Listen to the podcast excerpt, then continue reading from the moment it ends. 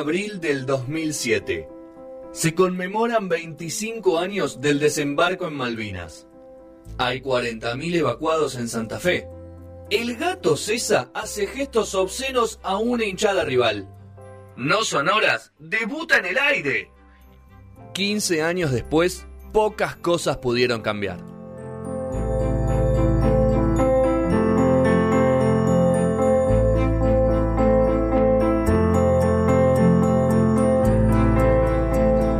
Lustramos el arma y escuchamos esta canción, eh, así, así disparamos, ¿no? Sí, tremenda, ¿no? Tremenda, tremendo. El musicalizador acá se la jugó Gastón. Le puso un poquito de. Pero bueno. Estoy mano a mano acá con el señor Juan Pablo Pucciarelli. Han escapado todos. Así que, y todas. Así que bueno, eh, hemos llegado. Política internacional, socioambientalismo se cruzan. Hemos tenido un podcast ahí que dio vueltas, está Así es. que se pasado. puede revisitar cuando, cuando quieran en cualquier plataforma de, de podcast. En YouTube no, este, este contenido no está en YouTube, pero en la web también buscas ahí directamente, sale todas las notas de Juan o de, o de Julia, así que directamente ahí se pueden, pueden ver cómo nació este crossover. ¿Qué hace Julieta Lucero? ¿Cómo estás, querida? Buenas, buenas. ¿Cómo va? ¿Todo bien? Bien, ¿vos tenés menos frío que la semana pasada o estás igual? Estoy de corderito hoy, Estás de- así que Está un poquito más picante. más o menos igual. ¿Te levantaste de la silla o, o no? En el día de hoy. Eh, sí, hoy me levanté de la silla para plantar unos ajos. Una Mm. cosa rara, ¿no? Me tomé dos horas de recreo para ir al jardín y hacer unas cositas ahí que tenía pendientes Claro. antes de que se largue a llover. ¿Y se va a llover? Tres gotas. Tres gotas. Claro. Sí, pero bueno. Va a tener que Ahí regar están las los plantas. ¿Regaste las Los plantas ajos, también? los ajos plantaditos quedaron. Juli es la única que hizo dos crossover. Ojo, Dos de dos. ¿Viste? va rankeando. No sé si tiene alguno más preparado, pero me parece que se puede quedar con el, con el título. No sé si alguien Por más. ahora, por ahora no, pero yo escucho siempre ofertas. Escuchás ofertas. Bueno, Juli. a la comunidad. Quiero que sepan que, que la pasión ¿no? por la radio y por el tema, que dejé mi, mi curso que estoy haciendo, Oh. Corté grande. el curso, dije disculpen, disculpen, tengo que ir a la radio. ¿Curso de qué? ¿Se puede Ay, contar? metodologías de investigación del vínculo de las empresas con, la, con los ¿Qué es crímenes de lesa humanidad. Wow. Ejemplo, Muy largo, muy largo el título. ejemplo, sí, re largo. Ejemplo caso Ford, o sea, cómo la, la empresa Ford estuvo involucrada con la dictadura. Ledesma otro, ¿no? Ledesma también, sí, sí, un ingenio. Hay bastante, sobre todo más al norte, me sorprendió que por ahí en el sur no haya tanto, pero bueno, tiene que ver con lo- los focos, digamos, de donde hay industrialización en el país, pero súper interesante. De todos modos, acá estoy. Muy bien, bueno. Bueno, pedimos la disculpa del caso entonces. Arranque, los dejo a ustedes al comando. Eh, bien, en- estamos, bueno, Fede, te toca responder, te toca responder preguntas hoy. Te voy avisando Si ya. puedo. Este, porque para pensar, para empezar la columna, que, que sirve por ahí para, para que los oyentes y las oyentas eh, empiecen a maquinar un poquito eh, en casa, en el trabajo, en el cole, donde estén, eh, y también ahí la gente en la radio, pensamos algunas preguntas. La primera y principal, que quizás es el concepto que va a atravesar toda la columna, es ¿qué es la ultraderecha? Antes de que Juan, el experto en política internacional, nos hable en concreto sobre características eh, que contienen o que tienen las ultraderechas, me interesaría saber, a ver, Fede, ¿cómo la ves vos? Eh, ¿Qué características tiene la, la ultraderecha para vos? ¿O qué características no tiene? Porque también eh, a veces se puede definir por la negativa. A ver, características son radicales, no tienen mucho lugar al diálogo. Eh, te diría casi antidemocráticos también en un cierto punto. ¿Y qué más podría decirte? Eh, no, y alguna- todo lo que te diga sería relacionado, sería un sinónimo de lo que te, te- te dije anteriormente, así que no mucho más voy a agregar. No voy al tecnicismo, pero... Interesante, interesante las definiciones, sobre todo lo antidemocrático. Este, por ahí ah, en un ratito Juan va a explicar más, pero ahí son, hay muchos partidos políticos dando vueltas. Entonces, partidos políticos que participan de la democracia y aún así hay muchas características que pareciera que, tienen sí un rasgo antidemocrático. Pero bueno, ahí Juan nos se mete con, la- con las explicaciones. Sí, sí. Bueno, hablemos un poco de las características, ¿no? De la de las ultraderechas. Lo primero es el plural, justamente, porque efectivamente son muchas, eh, han crecido en distintos países, de varios continentes. Jorge Alemán, que es un influyente psicoanalista argentino que estudia mucho el tema, la suele definir como una agenda, porque más allá de las particularidades de cada país, comparte una serie de, de ítems ideológicos, digamos así, como el antiprogresismo, el antifeminismo, la xenofobia, la oposición a las demandas del colectivo LGBT o el combate a lo que denominan marxismo cultural, que es un término muy propio del léxico suyo. También hay otras dos cuestiones muy importantes. Por un lado, algo que mencionabas vos, Fede, corren la frontera de lo admitido o lo tolerable en el discurso público. Pensemos un ejemplo muy claro, que Jair Bolsonaro, el actual presidente de Brasil, que es un ex militar y que cada aniversario del golpe de Estado del 31 de marzo del 64, él sale a reivindicar el golpe de Estado, sale a decir que esa dictadura que duró 21 años en Brasil salvó al país del comunismo y ya se ha naturalizado que el jefe de Estado nada menos que el principal país sudamericano eh, reconozca la importancia de esa dictadura. Otro ejemplo eh, en nuestra tierra, en Argentina, es Milei el año pasado diciéndole zurdo de mierda, te puedo aplastar a la reta. Te acordarás, más allá de a quién se lo dice, que claramente no es alguien de izquierda, la reta, no, importa eso, el tema es que pasó de largo, digamos, que no, no, tuvo un impacto mayor, más allá de alguna risa, ¿no? Eh, y Pero va a aparecer ahora eso. Ahora que está posicionado para otras cosas, va a aparecer ese video. Y bueno, la otra cuestión importante es que tienen una vocación de articulación partidaria internacional. De uno y otro lado del Océano Atlántico, es decir, principalmente de Europa Occidental y América Latina, fueron tendiendo puentes en estos años. Eh, un ejemplo muy clarito, hace dos meses, en febrero, eh, Santiago Bascal, que es el líder de Vox, un partido neofranquista español, además diputado, eh, tiene una fundación, él preside la Fundación Disenso, en la cual eh, organizó la Carta de Madrid, que es una especie de, digamos, declaración de principios de, estos grupos de ultraderecha, que tiene firmas de varios países, de dirigentes de varios países, entre ellos argentinos como Milei, José Luis Espert, y diputados del PRO como Francisco Sánchez y Waldo Wolf. Más allá de esto, eh, tienen diferencias entre sí, por ejemplo, en relación a cómo pararse frente a la cuestión medioambiental, particularmente frente al cambio climático, no piensan lo mismo. Y bueno, con Juli eh, le pusimos nombre a, dos sectores, digamos. Está el sector negacionista y el sector no negacionista. No es muy original este último nombre, pero sirve para, entender la cuestión. Vamos por la positiva, vamos por la negativa y una tercera, una tercera eh, categorización o categoría, si se quiere, eh, que le pusimos em, converso, ¿no? Del que pasó del negacionismo al no negacionismo, a, sostener quizás el discurso de la sostenibilidad, pero que en la última semana, ya, ya vamos a ir con los detalles, ¿no? Pero les adelanto que en la última semana ese converso que nosotros pensamos eh, volvió para atrás, uh. volvió a ser negacionista, así que le vamos a decir veleta directamente. Podía fallar, ¿no? Va para todos lados. Pero bueno, primero, la primera eh, categoría que nos inventamos que son eh, es el negacionismo. Quizás es la... A ver, digo inventamos, no la inventamos, la tomamos eh, para hablar de esto de alguna forma, porque es algo de, lo que los analistas políticos y analistas ambientales están hablando, es cómo hay ciertos personajes que son negacionistas.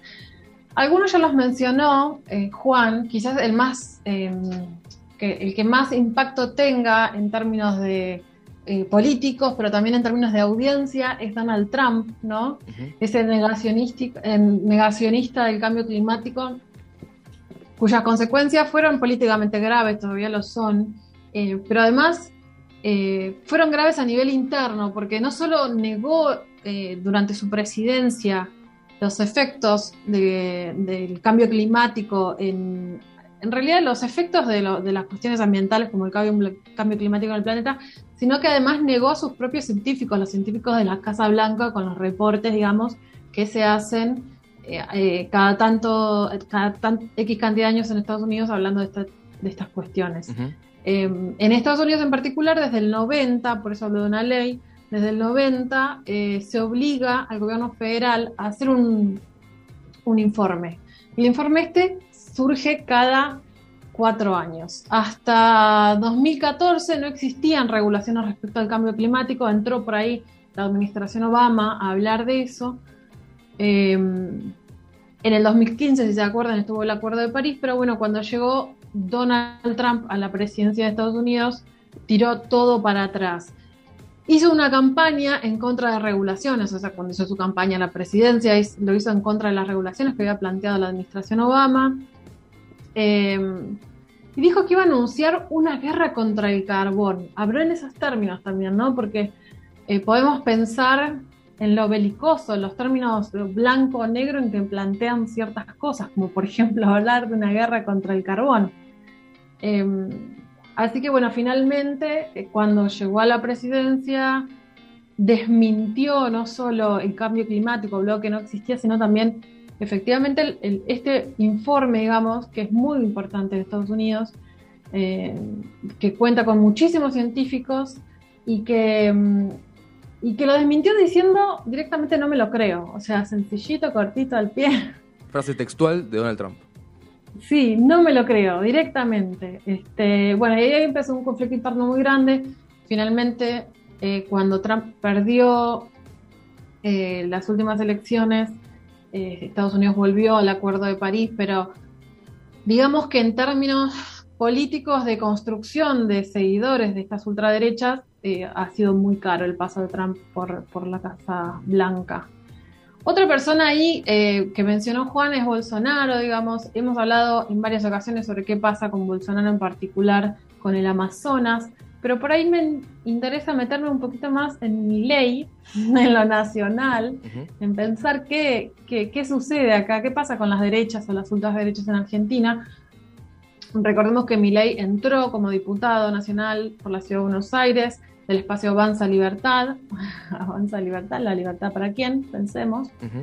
Em, y en su momento, cuando estaba en la carrera para, llegar a este lugar, a este puesto eh, legislativo, Milley una de las cosas que dijo era que el calentamiento global em, era otra de las mentiras del socialismo. Otra vez, ¿no? retomando, esto de em, anticomunista, antisocialista, o sea, cosas que por ahí suenan recontra viejas, que suenan muy de la Guerra Fría, pero las tira, eh, eh, en, este caso en particular, esta declaración la hizo con un youtuber, con Julián Serrano, que seguramente lo, lo han escuchado, que entretiene a tantos adolescentes. Em, bueno, en, ese marco, digamos, de, una audiencia tan joven, tira conceptos que parecen que son eh, realmente viejos y definitivamente son conservadores. Lo que dice es, el calentamiento global es otra de las mentiras del socialismo. Hace 10 o 15 años se discutía que el planeta se iba a congelar, dijo Milei en ese momento. Ahora discuten que se calienta. Aquellos que conozcan cómo se hacen esas simulaciones van a ver que las funciones están sobresaturadas en términos parámetros a propósito para generar miedo, como que se manipulaban, digamos, cómo iban a ser, eh, cómo son las proyecciones o cómo eran las proyecciones en el momento en el que él habló sobre cómo iba a ser el calentamiento eh, climático global y, cómo iba a afectar, digamos, a la población.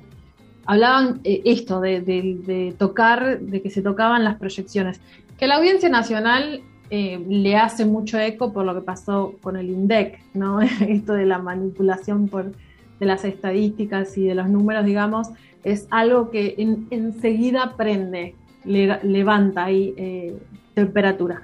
Así que bueno, esta es la primera de las categorías. Dijimos que habían dos y, este tercer, esta tercera ahí dando vueltas, pero bueno, Juan eh, va con los no negacionistas. Sí. Eh, bueno, dentro de este sector, de las ultraderechas no negacionistas, están principalmente las europeas, que en los últimos años han ido matizando su discurso y su posicionamiento en general ante la problemática. Trajimos dos ejemplos. El primero es Vox en España, como mencioné recién, es un partido nuevo, 2013, no tiene 10 años todavía, en 2019 llegó al Congreso por primera vez. Tiene una postura tan extremista que llega a, por ejemplo, reivindicar la figura de Franco, dictador de España, como sabemos, entre el 39 y el 75, por haber salvado el país del comunismo, según ellos, análogo el argumento al de Bolsonaro con la dictadura brasileña. Pero con respecto a la cuestión ambiental, se puede decir que que han elaborado una postura dual, digamos, que, que juegan a dos bandas. ¿Por qué juegan a dos bandas? Bueno, por un lado, como saben que tienen muchos votantes entre los sectores que se suelen denominar como perdedores de la transición energética, es un término muy común en, en Europa en estos momentos, por ejemplo, trabajadores de industrias contaminantes o agricultores y ganaderos con explotaciones intensivas. Bueno, justamente por esto critican las políticas verdes del actual gobierno español, que es una coalición de centroizquierda que lidera Pedro Sánchez, se burlan de los informes que realizan los científicos del Grupo Intergubernamental de Expertos sobre el Cambio Climático de la ONU, denigran a la líder ambientalista sueca Greta Thunberg eh, y una serie de cuestiones más, pero por otro lado, como ven que, mal que les pese, la agenda climática está en auge, a nivel mundial en general y sobre todo en Europa, no quieren quedar pegados al mote del antiambientalismo. Claro, ellos se, proponen gobernar España, digamos, ser un partido con, o son un partido con ambición hegemónica y, y de poder y de crecimiento. Entonces nos encontramos con la siguiente declaración de Santiago Bascal, a quien ya mencioné, líder del partido Vox, que dijo el año pasado, Siempre he pensado que no puede haber patriotismo sin amor por la herencia natural que hemos recibido de nuestros antepasados y sin cumplir con el deber de entregarse la mejorada a nuestros hijos. Tenemos el deber, desde una posición conservadora y conservacionista, de presentar una alternativa a ese discurso de la izquierda. Obviamente se desmarcan, pero no dejan el, el flanco sin ocupar, digamos, ¿no? El otro ejemplo que traje es la Hungría de Víctor Orbán. Quizás lo, escucharon su nombre en estos días porque ganó justamente las elecciones de, del fin de semana pasado con un eh, 53%, aplastó a la oposición unida, tiene mucho poder en Hungría, de 2010 es primer ministro. Y Orbán, bueno, se suele presentar como uno de los grandes amigos de Donald Trump, se ufana del apoyo que le brinda el magnate de pelo naranja, y tiene una postura mucho más uniforme que la de Vox, que, como decíamos recién, es dual. La, de Orbán en Hungría no es dual. Y veamos por qué. En junio del 17, Trump, recién asumido hacía pocos meses, anuncia lo que decía Julia antes, Estados Unidos se retira del Acuerdo de París, se llama Acuerdo de París de la Convención Macro de las Naciones Unidas sobre el Cambio Climático, el nombre completo, eh, y Orbán sale a decir que estaba impactado y declaró, en Hungría hay consenso en que el cambio climático es una realidad, algo peligroso, y, siendo de carácter global, requiere una acción a nivel mundial. Entonces, tenemos acá un seguidor, literalmente un seguidor de Trump, que tiene fotos sonrientes, palmadita en la espalda, eh, todo eso, y a la vez que sale a posicionarse en contra no solamente del presidente de Estados Unidos, con lo que eso significa per se, sino que además es o era un aliado principal de Hungría geopolíticamente. Y lo siguió siendo, no es que Trump eh, rompió con Hungría después de esto, pero eh, es interesante ver eh, cómo se paró Orbán frente a eso, ¿no? Y más acá, en el tiempo, en enero del 20, Orbán impulsó el Plan Nacional de Energía y Clima. Al presentarlo dijo, la protección de los ambientes construidos y de, de la naturaleza en base a los principios bíblicos es una política especialmente demócrata cristiana. Complementó a esta declaración lo que dijo el secretario de Estado de Medio Ambiente de Hungría, Peter Kaderiak, que declaró conservar la naturaleza para nuestros hijos y nietos se puede interpretar como proteger algo que fue creado por Dios. Tenemos acá el enfoque Religioso. religioso, exactamente. Es un gobierno, como se habrán dado cuenta, eh, ortodoxo. eh, La derecha tiene mucho de religioso, ¿no? Totalmente, absolutamente. Pero acá vemos un punto de contacto, ¿no? Interesante. Y bueno, Juli va a cerrar esta sección con el converso. Con el converso de Boris Johnson. Hablaste recién del, del señor del, del pelo naranja. Sí, y sí. ahora vamos con el, o de la piel naranja, ahora vamos con el señor del pelo amarillo. ¿Boris Johnson está en la es ultraderecha? Sí, sí. Ultraderecha. Sí, sí. Es el titular, digamos, es líder del Partido Conservador del Reino Unido. Eh, si bien, o sea, se, se plantea como derecha, hay que ver los vínculos que tiene también, no solo más allá de su partido, ¿no? Los vínculos que tiene con distintas organizaciones que bancan de alguna forma, eh, de forma más explícita, ciertos, eh, no sé, sentidos que, que expresa la ultraderecha. Eh, como, les decía hace un ratito, bueno, estamos con los negacionistas, los no negacionistas que se pueden definir de alguna forma de conservacionistas, si se quiere también, desde el aspecto del poco que lo quieran, pero terminan siendo conservacionistas que de alguna forma es conservador. Y este tercer punto, que es el, converso o veleta, eh, como a modo de chiste, ¿no? Última categoría. Se los planteo ¿por qué? Porque eh, Boris Johnson, antes de, llegar a, ser primer ministro del Reino Unido, tenía discursos, manifestaciones y vínculos muy explícitos con eh, organizaciones mm, que estaban en contra o que eh, decían que el cambio climático o no era para tanto o no existía. Hasta el 2016 él fue alcalde de Londres y en esa época todavía escribía una columna en el Daily, Telegraph en la que eh, era como muy, ¿cómo decirlo? era una columna muy donde expresaba sus opiniones como muy a boca de jarro, parecía. Por supuesto que no, porque es un político, porque Em, hay un montón de cosas eh, vinculadas a la, forma en que piensa y dice su discurso, digamos, que, lo exprese de una forma sencilla no quiere decir que, sea simple lo que dice.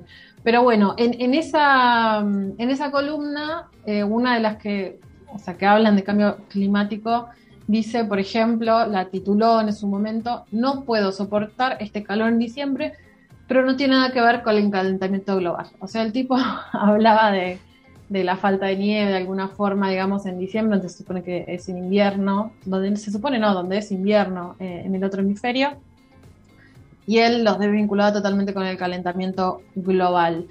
Em, después hay otros vínculos, por ejemplo, previo a, ser, eh, a, su puesto actual, digamos, en el Reino Unido, vínculos eh, de campaña, donaciones, es una campaña donde se descubrió, por ejemplo, que Teresa Mordant, que es la propietaria de una compañía eh, naviera, digamos, también, o vinculada a eso, portuaria, eh, es directora de una organización que se llama Global Warming Policy Forum, que es un grupo directamente negacionista del cambio climático. O sea, tiene aportes de personas vinculadas al, negacionismo del cambio climático en su propia campaña nacional.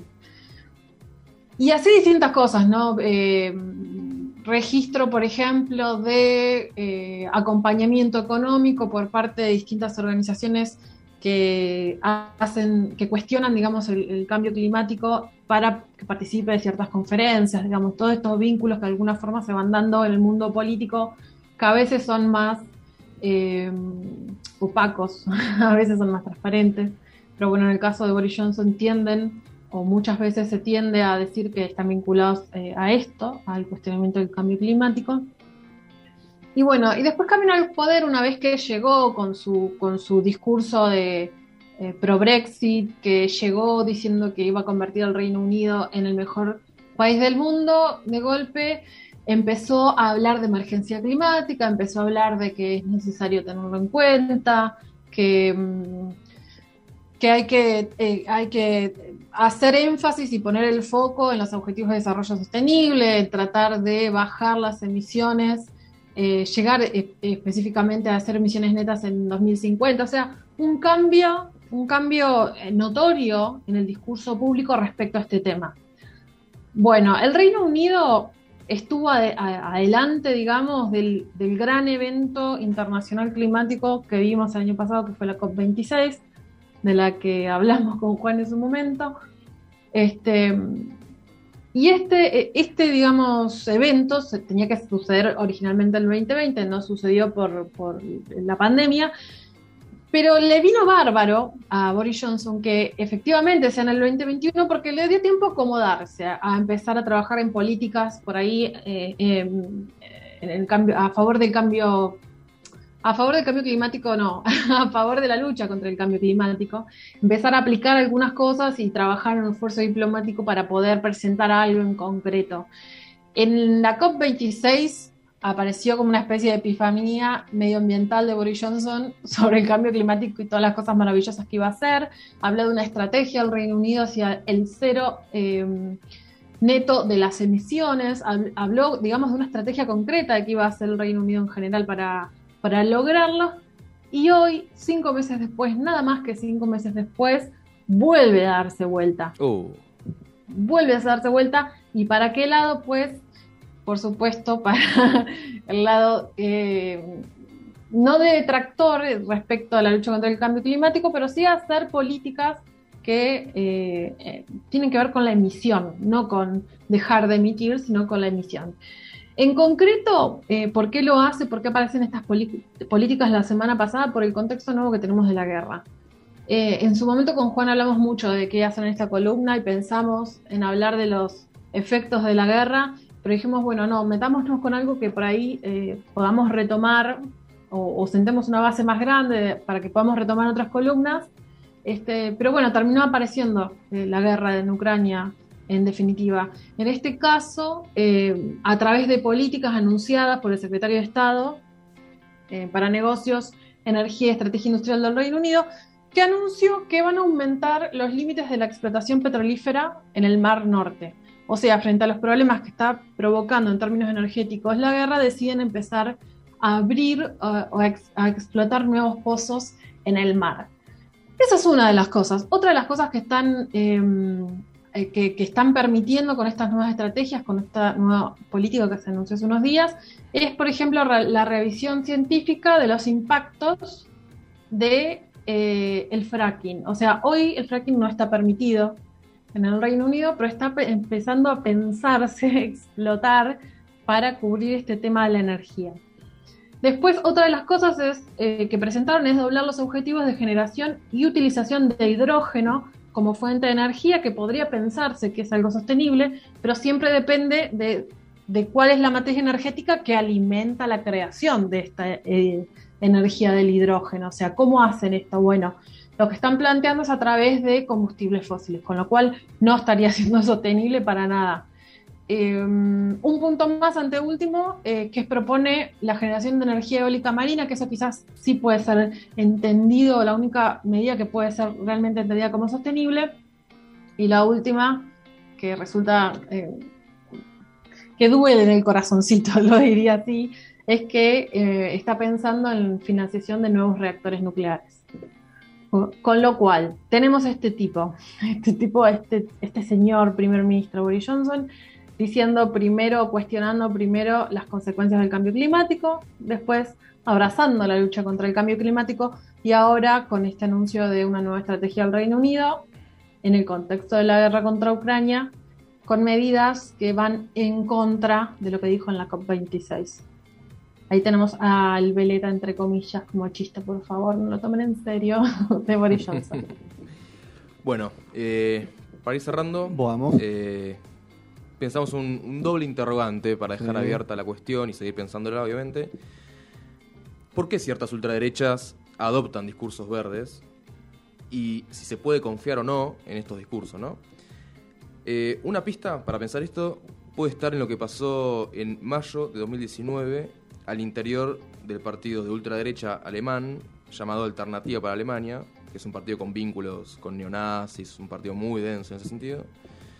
El ala juvenil del partido, que está referenciada en David Eckert, emitió una declaración pública en contra de la cúpula de su propio partido, porque uno de los líderes partidarios había declarado que la humanidad no tiene nada que ver con las alteraciones climáticas, o sea, un discurso típicamente negacionista.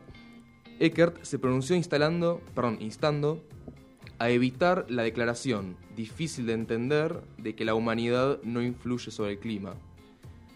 Y dijo, los temas climáticos movilizan a más gente de la que pensamos. Claro, acá, ¿qué hay, no? Si uno piensa en lo que ha pasado, por ejemplo, en Europa en los últimos años, ¿no? Un aumento en la cantidad de, las catástrofes climáticas en, en varias partes del continente y un aumento de la preocupación en, varios sectores de la población de, de estos países, eh, un aumento de la, preocupación sobre qué hacer, cómo enfrentar esta, esta problemática, lo cual se traduce en votos. ¿Cómo se traduce? Bueno, con el crecimiento de los partidos verdes, lo que se llama en Europa partidos verdes. Tenemos un ejemplo muy claro justamente en Alemania, que hace unos meses se conformó el nuevo gobierno que reemplaza a Angela Merkel, una coalición entre socialdemócratas, liberales y los verdes que es algo que no había pasado nunca en Alemania.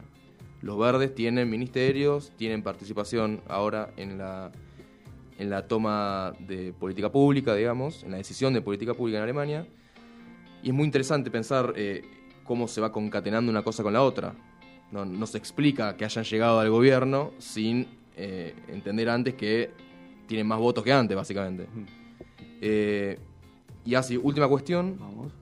que es un término que, que está muy en boga hace bastante, que es la posverdad, ¿no? Sí. Vieron que, que Juli decía que Trump respondió a un informe realizado por expertos, por científicos eh, que, que trabajan para la Casa Blanca, digamos. Respondió diciendo no me lo creo. No respondió contrastando con otra evidencia empírica, científica que Habló de tuviese. creencia. Claro, habló de creencia. eh, y en casos como ese hay un montón. Lo que vemos es un debilitamiento del peso de la evidencia científica en el debate público. Lo cual tiene consecuencias muy graves cuando estamos hablando ni más ni menos que del destino del planeta. Esos dos interrogantes han quedado para, para pensar y para, para desmenuzar un poco y ver cómo evoluciona, ¿no? Todo. Así es. Muy bien. Quizás, Fede, en Sí. términos periodísticos, vale revisar chequeado a nivel, na- o sea, pensando en los discursos nacionales, porque, por ejemplo, cuando salió Milei a hablar de esto, eh, chequeado, como lo hizo con los otros candidatos, salió a, des- a- a desmentir, digamos, con, con información concreta. Así es. Entonces, eh, Chequeado.com. nada, tenemos herramientas, tratemos de usarlas. Tal cual. Bueno, gracias Juan, gracias Juli Un placer. por, la, por la, este crossover entre política internacional y socioambientalismo, ultraderecha y su relación con el ambiente, medio ambiente, con socioambientalismo, como lo quieran llamar. Así que gracias Juli, besos, siga con el Un curso. placer. Bueno, ¿ya está preparado? ¿Están preparados lo, este dueto que se ha armado para cerrar el programa de hoy, que es Gastón y Juan Martín, eh, con la enciclopedia inútil de la tecnología? Así que vamos con Mon Laferte, tu falta de querer, y ya venimos con más no sonoras.